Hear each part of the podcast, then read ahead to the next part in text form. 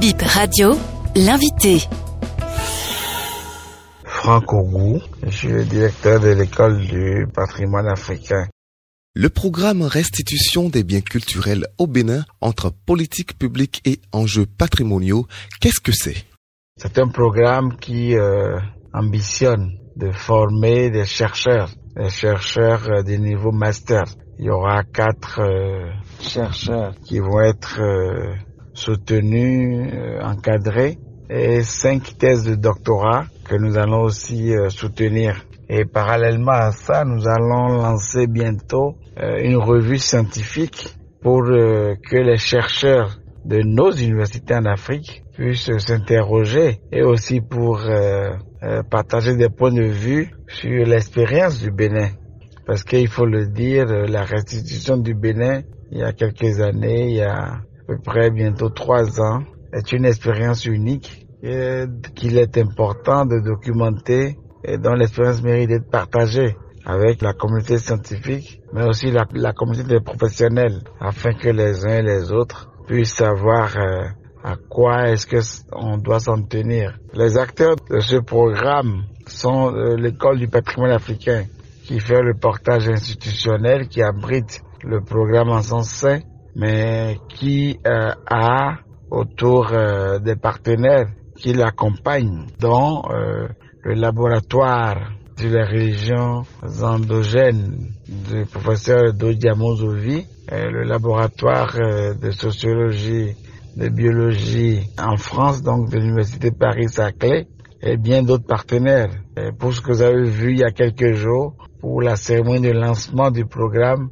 c'est donc l'ambassade de France qui a soutenu cette phase pilote, si je peux ainsi m'exprimer, pour que le programme soit lancé et soit porté à l'attention du public. Quel est l'objectif du programme de ce programme de recherche scientifique? L'objectif du programme, c'est donc de partager l'expérience du Bénin avec euh, d'autres pays d'Afrique et du monde pour que euh, l'expérience du Bénin soit connue, mais aussi pour qu'on puisse relever les forces et les faiblesses de cette expérience-là afin que euh, nous puissions donc euh, apprendre nous-mêmes de ce que nous avons fait et aussi de ce que nous devons faire pour les fois prochaines.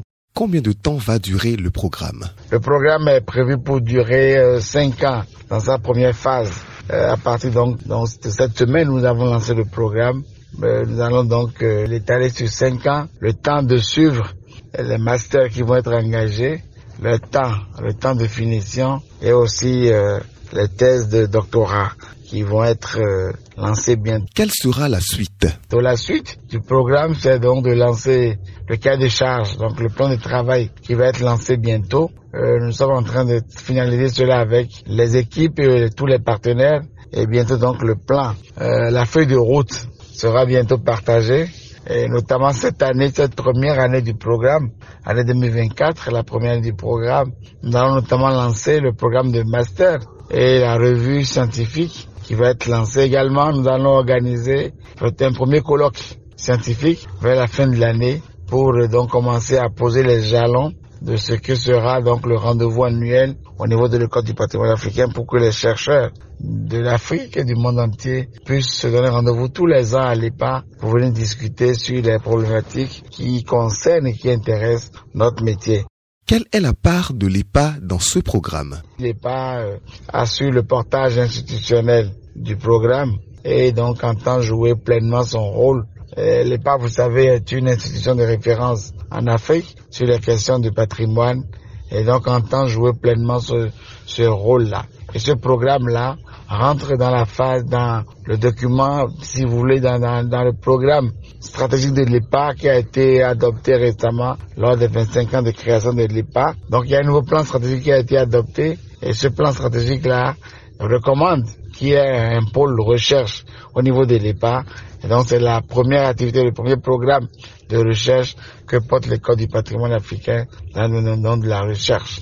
Euh, merci beaucoup pour euh, avoir donné l'occasion de partager ces informations avec le public et j'espère que bientôt nous aurons des nouvelles assez encourageantes pour la suite du programme.